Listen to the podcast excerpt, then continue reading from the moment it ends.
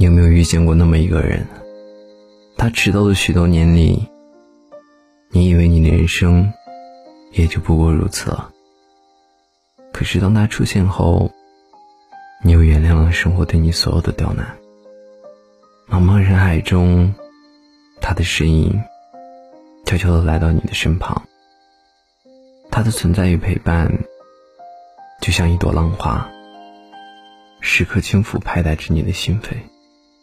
他对你而言，不仅是一蔬一菜，柴米油盐里的世俗情爱，更是你疲惫生活中不死的英雄梦。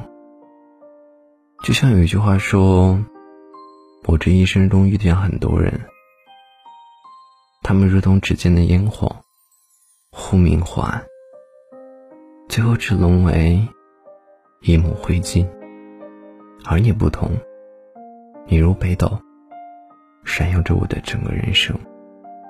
可往往，我们都羞于将那些话说出口，因为我们都觉得，爱到深处是无言。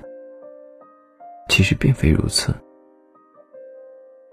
有一本书里写道：“我一向认为，如果说一个人心中充满了爱，却不懂得如何表达。”那不仅自己生活在痛苦之中，对别人而言，也等于是没有爱一样。所以，内心的情感和外在的表达同等重要。爱是需要表达的，感情是需要回应的。